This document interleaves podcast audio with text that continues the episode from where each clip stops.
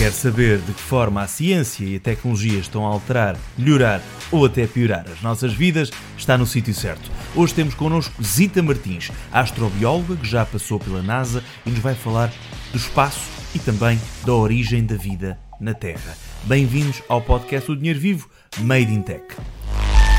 Can you believe it? Can you realize that we, that all of us, have actually begun the exploration of another world? Olá, eu sou João Tomé e neste décimo episódio do dia 29 de janeiro de 2021 vamos dedicar-nos ao espaço. Vamos ter mais episódios sobre o espaço no futuro, mas para já este é mais focado sobre a vida na Terra, mas também a vida extraterrestre. Vamos falar de vários temas, alguns filosóficos, alguns que até tentam perceber a origem do ser humano e da consciência. Como este episódio ficou um pouco longo e falámos de muitos temas com Zita Martins, dividimos em duas partes, eh, para não ser tão longo. Como estamos também a testar se vale a pena dividir estes episódios em duas partes ou não, eh, temos um formulário a decorrer que convidamos toda a gente a participar e que nos ajuda, uma espécie de feedback, ajuda-nos a perceber o que é que será melhor para quem ouve este podcast, por exemplo, neste caso, dividir uma conversa em duas partes ou não, em dois episódios ou não, é, é, seguidos. A verdade é que temos algumas dúvidas e, portanto, temos um formulário que eu convido todos a participarem. Para encontrarem, podem ir ao meu Twitter, emote, e está logo no topo. Conseguem ver esse mesmo formulário e podem ajudar-nos a ter aqui a melhor perspectiva.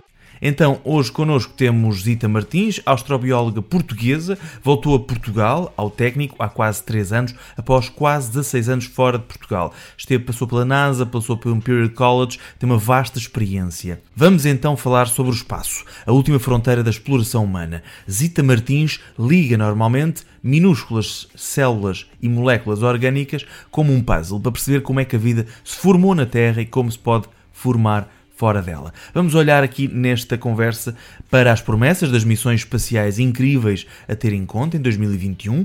Vamos falar também sobre se Elon Musk pode mesmo viver em Marte como ele sonha e também a vantagem de ter privados e bilionários a investir no espaço. Eh, eles têm pressa e, portanto, vamos ver se essa pressa também ajuda a fazer coisas importantes na Lua e em Marte. Vamos também ver o quão possível é haver vida nessa imensidão de planetas, cometas, sistemas solares e galáxias e falar eh, em questões mais existenciais e filosóficas, como enquadrar a história humana com os conhecimentos planetários e espaciais. Aproveitamos também para esclarecer a foto de capa deste podcast.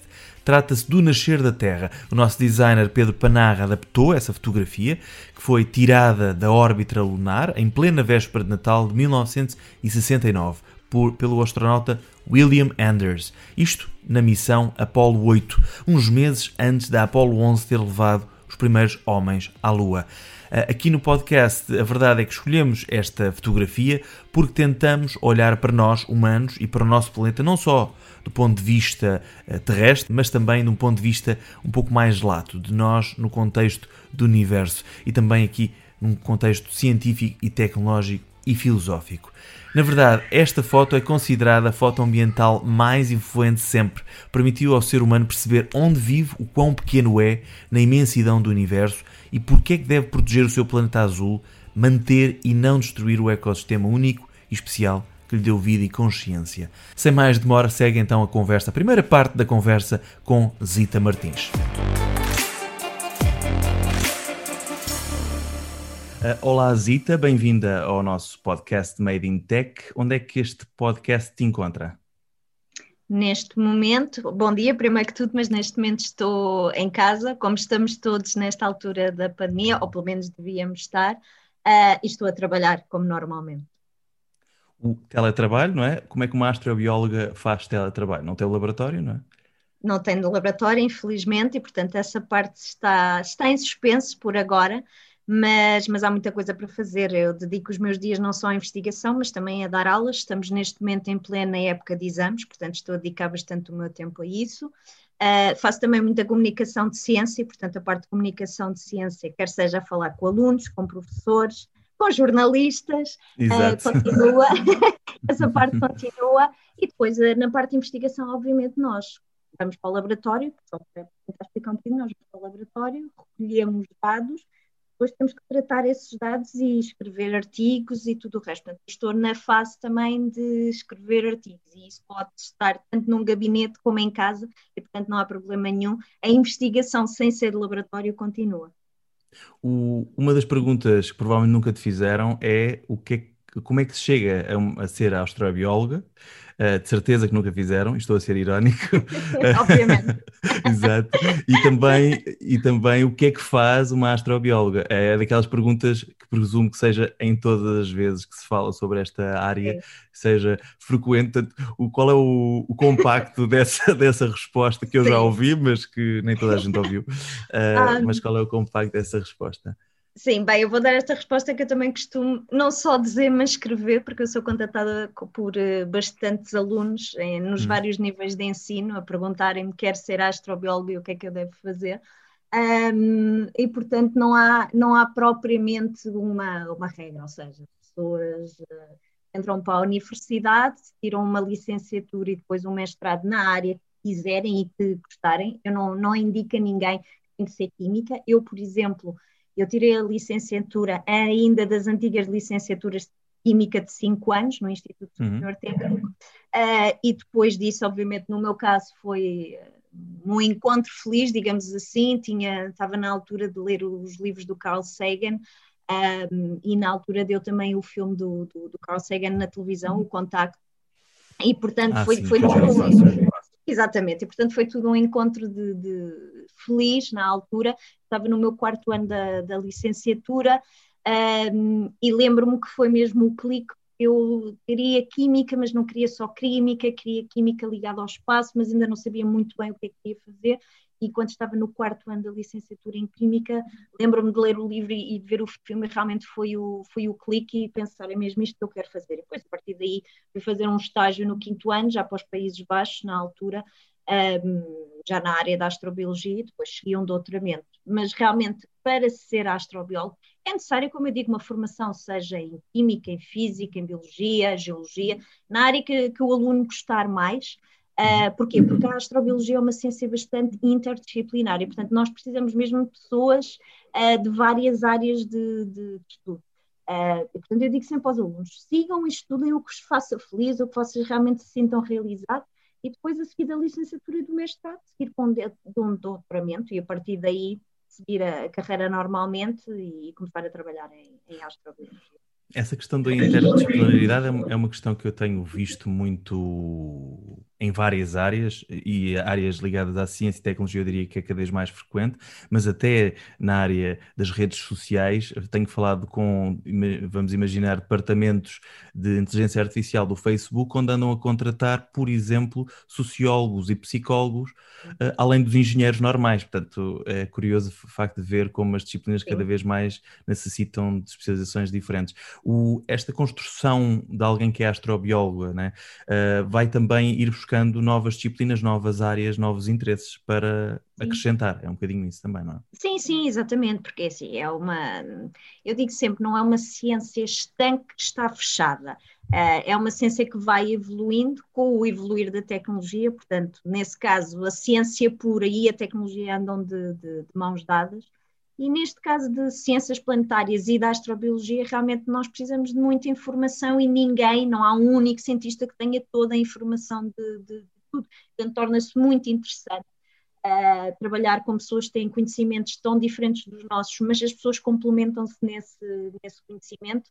Uh, quer dizer, quando começamos a pensar em, em missões espaciais e, e tudo o resto, não podemos estar só a pensar num, num cientista, são equipas enormes um, e quando se planeia uma missão espacial é exatamente isso. Temos equipas muito, muito grandes que trabalham juntas durante décadas, nem sequer é, é pouquinhos anos, são muitos, muitos uhum. anos que essas equipas trabalham juntas e, portanto, é um gosto enorme trabalhar com pessoas de tão, tão diferentes áreas e, e aprende-se muito, aprende-se muito não só em termos de ciência, mas lá está, em termos uh, sociais e em termos emocionais, é uma experiência fantástica.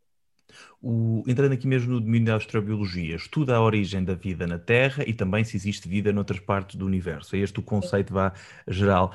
O, se, pegando aqui na questão dos meteoritos, uh, uhum. e, e, dos cometas e to, toda uma, uma gama de, de, de, material, entre aspas, que podem dar aqui pistas sobre a vida na Terra e a vida noutros, noutros lugares. Uhum. O, que é que dirias que é a grande evolução nos últimos anos? O que é que se descobriu de que não sabia antes quando começaste? Qual é a grande evolução nesta área nestes últimos anos? Bem, acho que há um marco, uh, isso é um grande marco nesta área, uh, não diretamente na área da astrobiologia, mas de forma indireta, eu diria a descoberta do, do, do primeiro exoplaneta. Tanto é assim que receberam um, um prémio Nobel. Isso é um, um, grande, um grande marco. Da uh, física porque... em 2019, não é? Exatamente. Portanto, porquê? Porque é toda a questão de nós pensarmos na possibilidade de existir vida noutras partes, eh, não só do nosso sistema solar, mas no caso dos exoplanetas, de outros sistemas solares, de outros planetas, de outros locais. Uh, e, portanto, isso abre realmente as portas, e, e estamos a falar de, relativamente pouco tempo. Eu, quando falo há pouco tempo, não são meses, eu tenho que sempre corrigir isto. As nossas escalas de tempo em ciências planetárias são sempre ligeiramente diferentes. Mas eu diria esse é, o, Sim, é, mas eu diria que esse é o, é o grande marco. Obviamente, depois na, na, minha área, nós estamos sempre a descobrir novas moléculas que, que detectamos em meteorito, estamos sempre a ter uh, missões espaciais, há sempre grandes marcos. Eu posso dizer que, por exemplo, em 1976 nós tivemos a primeira e até hoje a única missão espacial de tentativa de detectar vida extraterrestre, foi a missão Viking. Uh, há sempre grandes primeiros, digamos assim, há sempre grandes descobertas. Um, mas Porquê é que demorou há... tanto tempo, uh, ou melhor, porquê é que a última missão é de facto tão antiga? Porquê é que não há missões de sucesso nestes últimos décadas, na verdade? Tem havido realmente várias missões espaciais. Nós basta irmos um bocadinho ao, site da Agência Espacial Europeia, ou ao site da, da NASA, ou do, do, do, Japão, etc., e de outras, de outras nações, nomeadamente da China, etc tem havido missões espaciais, mas não propriamente missões espaciais de procura de vida uh, extraterrestre. Tem, tem várias razões. Há razões, por um lado, históricas barra políticas, um, ehm, dos grandes objetivos, por exemplo, se a pessoa chega primeiro à, à Lua, já chegou, digamos assim, não há, um, não há grande prémio ou prestígio, digamos assim, para chegar o número 2 ou o número 3, pronto, e portanto há também as questões, como eu digo, a nível político de, de querer direcionar mais para um lado ou para o outro. Depois há, há, há, todo, esse é o passo principal, política barra economia e, o, e a, a, corrida de, entre grandes nações, Uh, e depois há toda a parte de, de tecnologia, uh, e nestes últimos anos realmente tem-se visto um grande desenvolvimento da de, de tecnologia, do equipamento que vai a bordo destas, destas missões um, e das descobertas que, entretanto, são feitas sem serem missões espaciais e que alimentam esta procura de vida. Um, uhum. há um grande foco, digamos assim, agora também para outros locais do nosso sistema solar, como sejam, por exemplo, luas geladas tanto Júpiter como Saturno, porquê? Porque descobertas que foram feitas entretanto podem indicar que há um, um bocadinho de potencial de existir ali formas claro. de vida. E portanto as nações dizem, ok, isto é ótimo para, digamos, até potenciar eh, o próprio país, qualquer que seja o país, ir naquela direção. E portanto tem sempre a ver com razões históricas, barra políticas, barra uh, várias coisas. Claro. Que é que, é que se abranda, assim. Fala-se muito da lua gelada de Júpiter, a Europa, não é? Onde existe um oceano hum. com água por baixo uh, do gelo, uh, e da lua de Saturno também, uma lua de Saturno com, que tem a mesma circunstância. Ou seja, a água, a água está ligada aqui à vida, é um bocadinho isso, não é? Sim, ligada sim, não significa vida, atenção. Portanto, hum. há, há, o único ponto, para começar, o único local onde nós sabemos com certeza absoluta que existe vida é aqui a Terra. Nada nos diz que não, que não existe vida noutros locais do nosso sistema solar ou universo, ou até formas de vida diferente da que nós temos aqui. Mas, obviamente, nós em ciência temos sempre que começar com o que temos e com o que sabemos. Uhum. Uh, e, portanto, por isso é que estamos a planear missões espaciais um, ah, baseados em carbono e em tudo o que nós sabemos nessa procura, e quando, e obviamente, nós temos sempre que justificar dinheiros e porque é que estamos a, a ter uma missão espacial a um determinado local. Uh, e para isso temos que dizer, ok, há uma probabilidade maior de existir vida em locais que têm três requisitos. Esses três requisitos quais são? São ter água sob a forma líquida, uh, ter uma fonte de energia e que esse local tenha também nutrientes tendo esses três requisitos, não quer dizer que esse planeta ou essa lua, uh, esse satélite, tenha vida, mas tem o que nós chamamos de habitabilidade. É uma palavra complicada para, para dizer que tem as condições para a vida surgir. E tendo em conta estes três requisitos, realmente essas luas geladas, tanto de Saturno como de Júpiter, têm as condições necessárias para que potencialmente exista vida. E realmente é um hum. grande desafio, não só em termos de ciência como de tecnologia, porque nós, essas luas geladas têm quilómetros uh, de gelo temos que primeiro furar para conseguir chegar ao tal oceano. E, portanto, tem que haver uh, muita, muito conhecimento e também muita criatividade para conseguir contornar, digamos isso, uh, e conseguir realmente detectar qualquer assinatura de, de vida, se ela existir nessas luas geladas.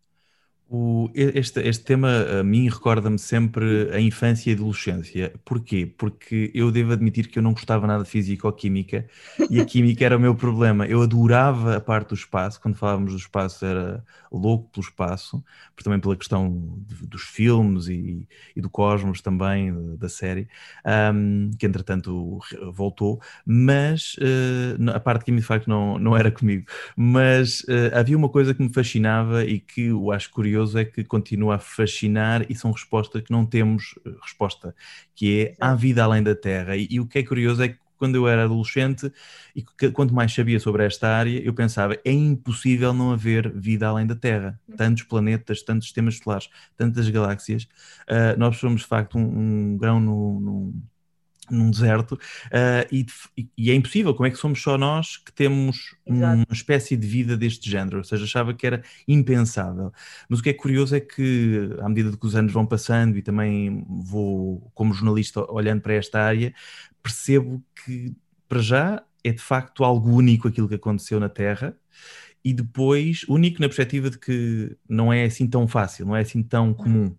Isso garantidamente. E depois a dúvida parece que permanece e se alonga uh, nesta questão de será que há mesmo uma vida deste género mais desenvolvida, mais complexa por aí, sendo que parece-me certo que algum tipo de vida haverá, não é?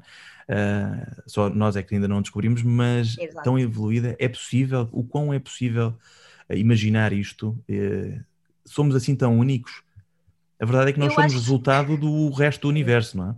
Sim, sim, sim. Portanto, essa é sempre também a grande pergunta. A pergunta de, de será que existe vida noutras partes do universo está sempre de mão dada uh, com a questão da origem da vida aqui na Terra. Obviamente, claro. nem uma nem outra nós temos resposta. Uh, a questão da origem da vida realmente foi, o, é, foi e é uma, uma, uma questão que, que nós sabemos que teve determinadas condições e nós podemos saber isso uh, por estudos de geologia, entre outros estudos, e podemos andar um bocadinho para trás uh, no tempo.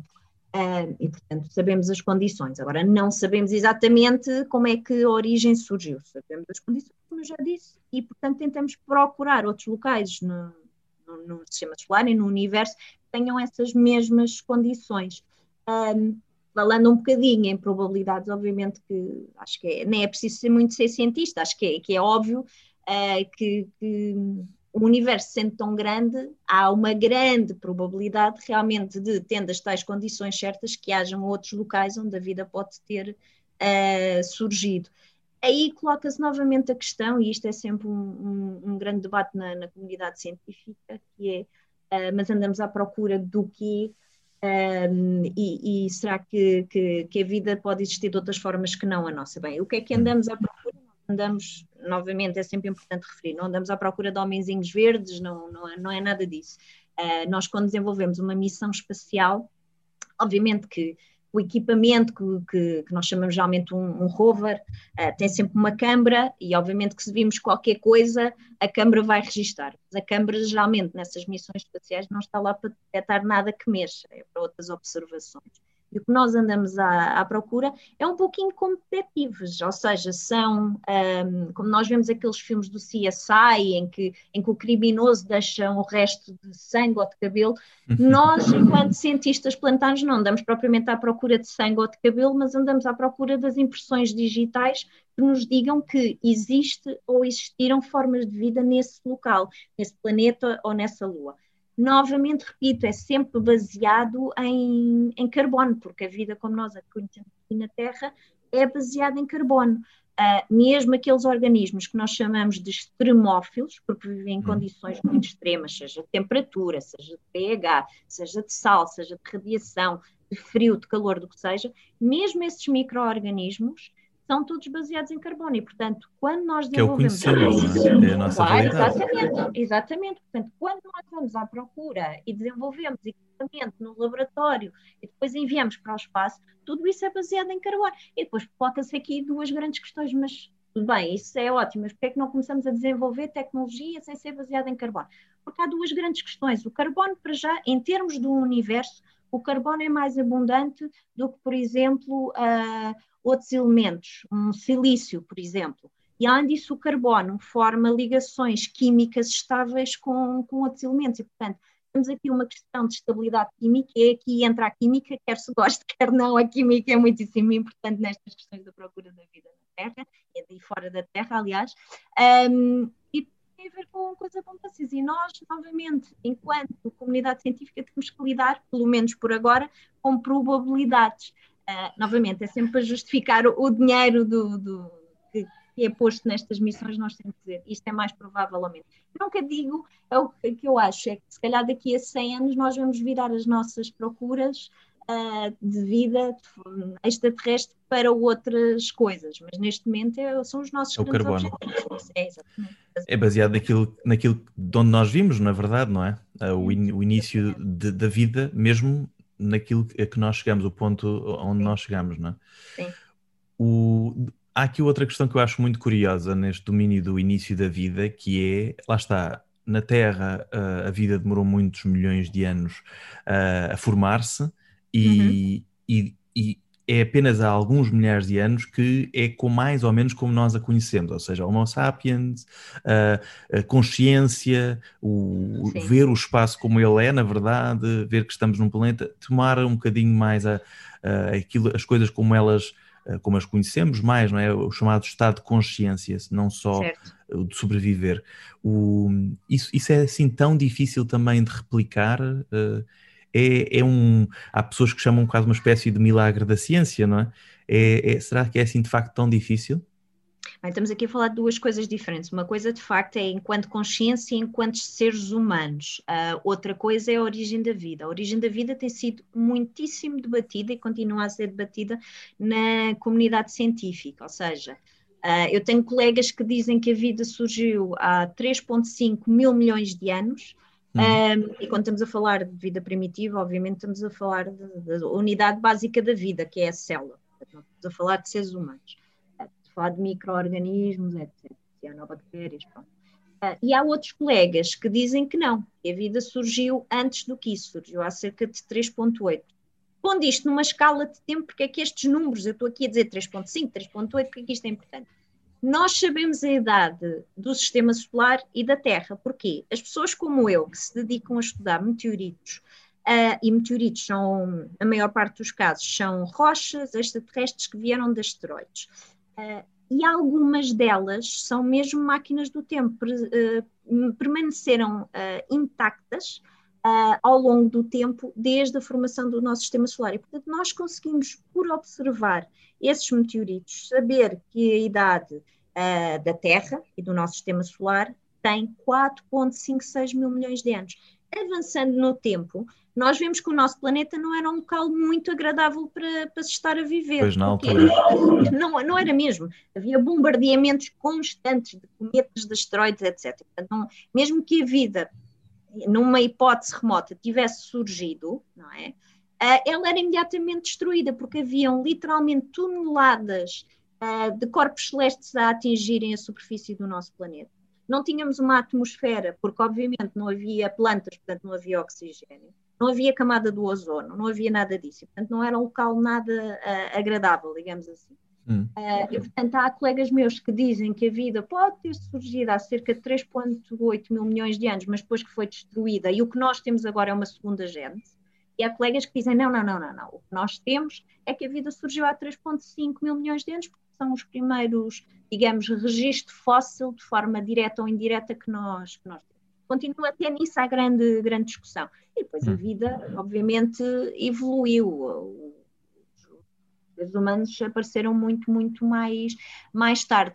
As condições podem replicar noutros locais? Eu penso que sim, não há nada. Eh, eh, nós, por exemplo, no laboratório, nós tentamos um, replicar as condições, eh, eu e os meus colegas, obviamente, de, de, da, da, Terra primitiva, porque, novamente, como eu disse, não havia propriamente atmosfera, era tudo muito diferente do que temos da Terra agora, e, portanto, nós conseguimos simular essas, uh, essas condições.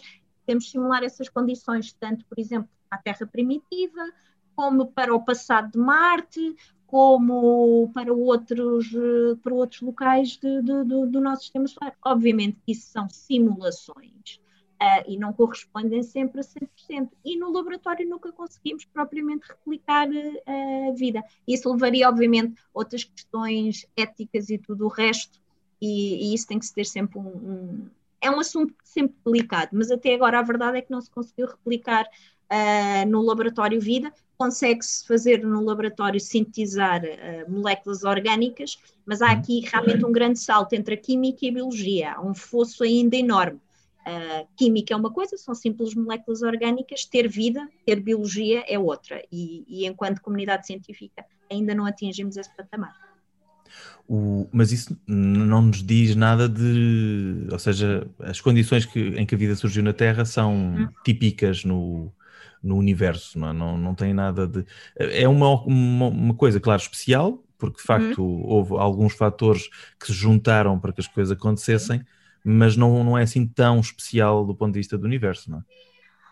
É especial no sentido, lá está, nós estamos à distância certa de uma estrela, nós temos uma, uma composição do próprio planeta que permite uh, desenvolver, uh, temos, temos uma atmosfera que nos permite proteger da, da radiação nociva do Sol, portanto, temos um certo número de condições. É óbvio que quando falamos assim em linguagem corriqueira, nós temos, ah, pronto, pode surgir noutros locais, realmente não, não, não, há nada de especial nesse sentido, mas realmente quando se começa a, a somar a, as condições, de facto, nesse aspecto a Terra é, é especial porque tem, tem, tá no, estava no local certo, à hora certa para que as coisas eh, acontecessem. Acontecesse, agora, nada, pronto, agora nada nos diz que, não, que noutros, principalmente noutros sistemas solares, uh, que tal não possa acontecer. E isso é um facto temos que deixar todas as portas e todas as possibilidades em, em aberto uh, para tentar uh, ver se descobrimos mais alguma coisa.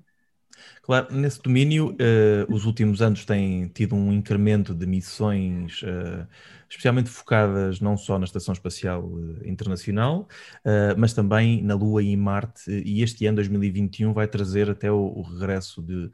Um, de rovers uh, à superfície de Marte uh, e também à Lua, mesmo da NASA. Uh, pelo que percebi nos últimos anos, a China foi três vezes à Lua e a NASA não vai à Lua desde os anos 70, desde as missões Apollo, levou mesmo homens à Lua.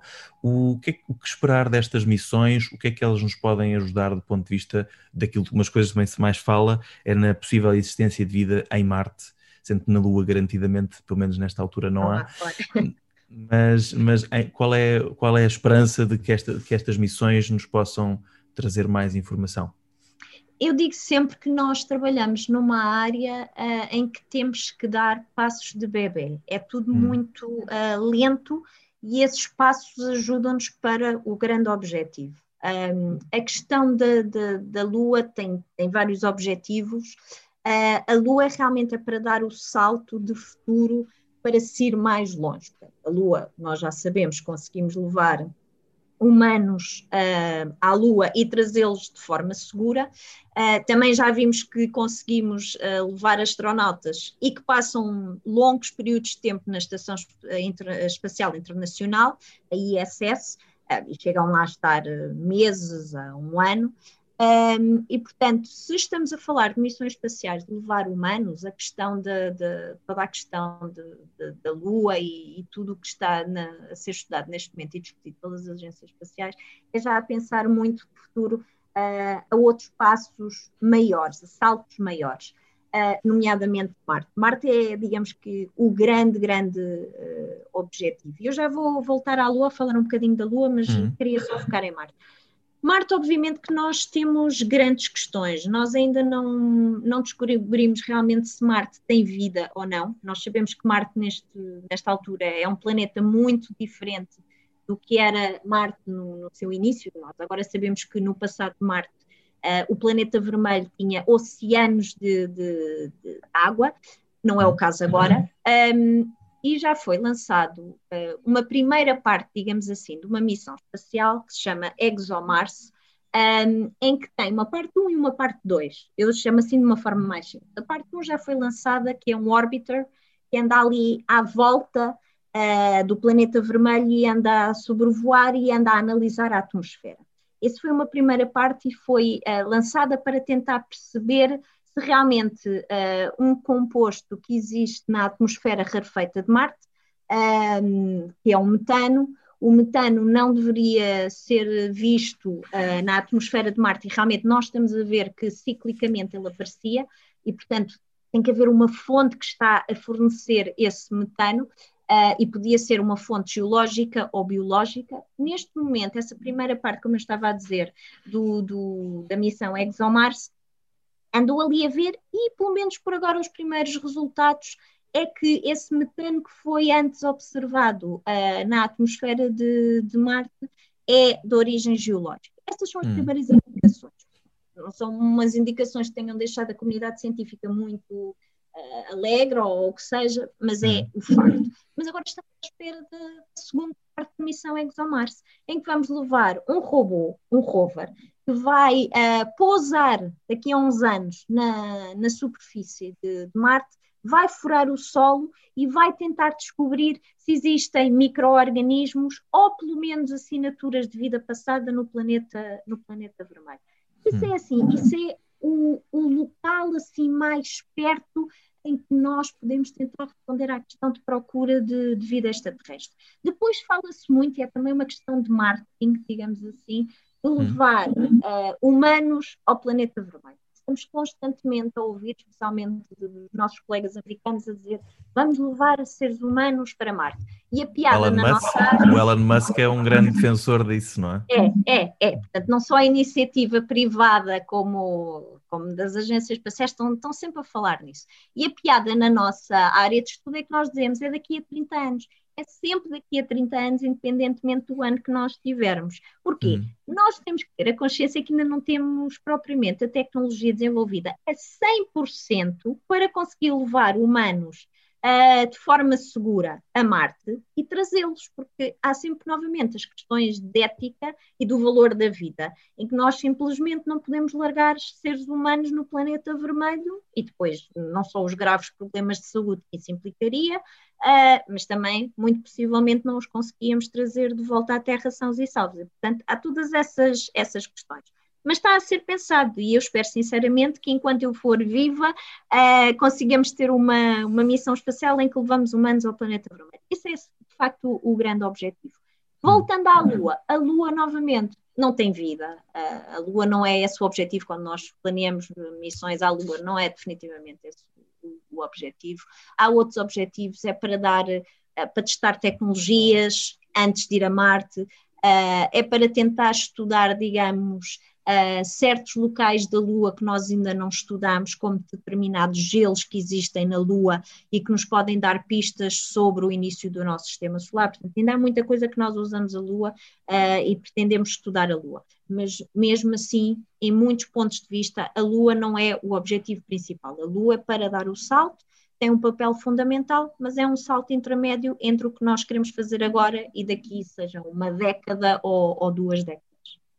O, é curioso nessa perspectiva que uh, fala, tem-se falado muito nesta área de, do, do, uhum. espaço no lado privado, uh, claro, as viagens uh, turísticas ao espaço, mas Elon Musk é da ala Marte e, e, uma ala bastante forte na perspectiva que ele diz que uhum. acha que há 70% de hipóteses, até nos últimos anos ele de vez em quando diz isso, tempos em tempos, há 70% de hipóteses de ir viver e morrer para Marte. Um, é de facto um sonho dele, que claramente é um sonho dele E depois, por exemplo, há o outro lado, Jeff Bezos, o líder da Amazon, que tem uh, a Blue uh, Origin, cujo objetivo, pelo menos para já, é criar uma espécie de uh, laboratório na Lua. Portanto, pessoas certo. a viver na Lua, com, com um objetivo de ficar um pouco mais próximo. O, quem é que tem aqui o projeto mais útil, mais realista dentro destes domínios privados? Depois também se juntam com, com a NASA e, portanto, a verdade Sim. é que a própria SpaceX tem sido uma grande ajuda, por exemplo, para a NASA Exatamente. voltar a levar astronautas uhum. para, para a Estação Espacial Internacional. Quem é que tem aqui prevalência neste domínio? Eu não acho que seja prevalência, porque, porque a, a maneira de fazer, digamos, ciência é, é diferente quando estamos hum. a falar de empresas privadas e de, e de agências espaciais.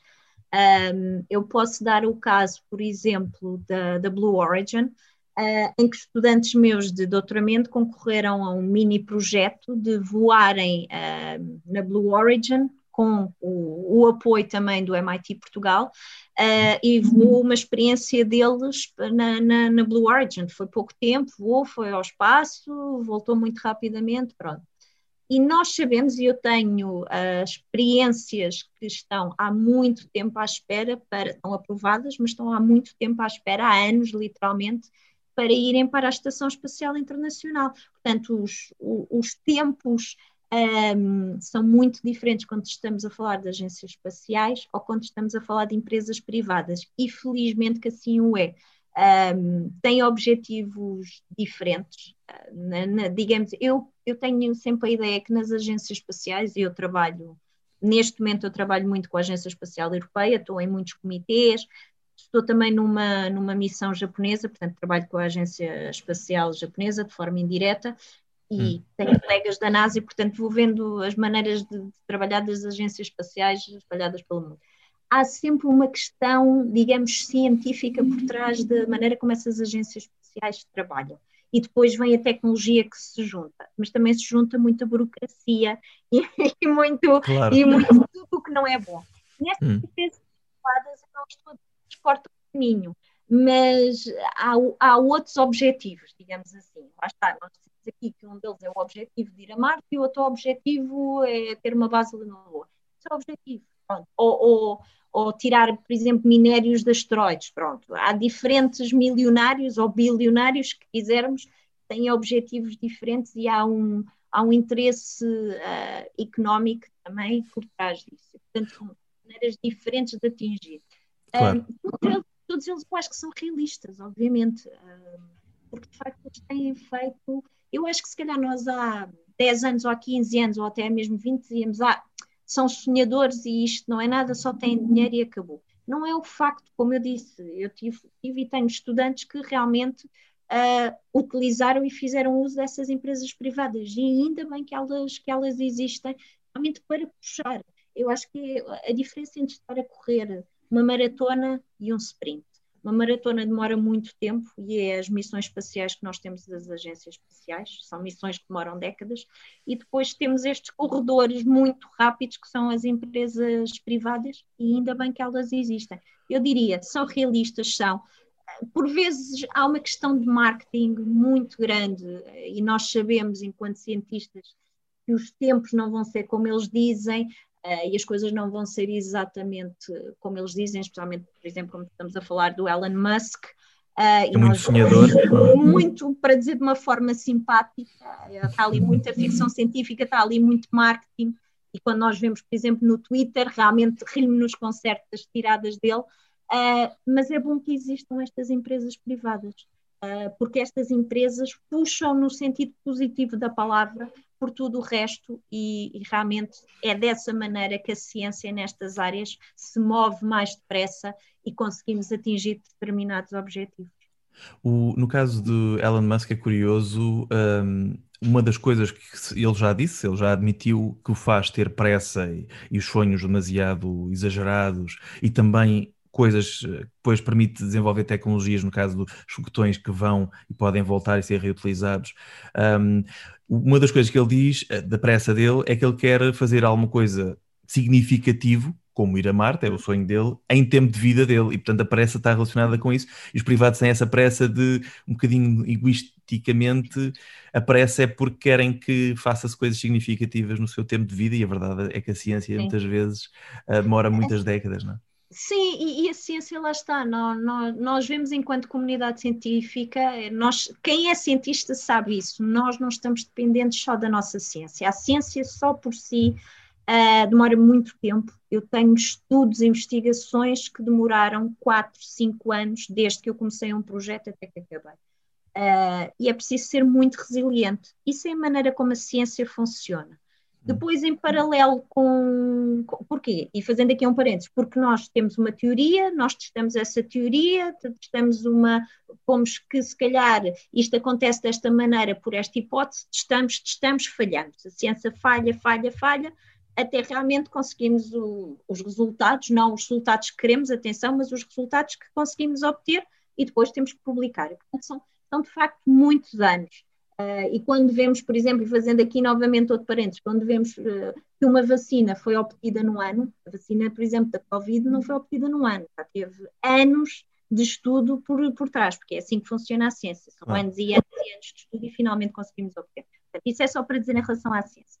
Relativamente a tudo o resto, a ciência está muito dependente de financiamento e quem trabalha em universidades, em centros de investigação, etc., nós sabemos que sem dinheiro não conseguimos avançar e isso é uma das grandes vantagens destes milionários, é que toda a questão do dinheiro, uh, eles não vão perder tempo porque não há falta de dinheiro, portanto aí não há empecilho nenhum, mas os tempos da ciência mesmo assim têm que continuar a ser respeitados, independentemente da pressa dele e que nós todos temos pressa em chegar a, a Marte, à Lua ou o que seja, mas os tempos da ciência mesmo assim têm que ser respeitados independentemente de tudo o resto.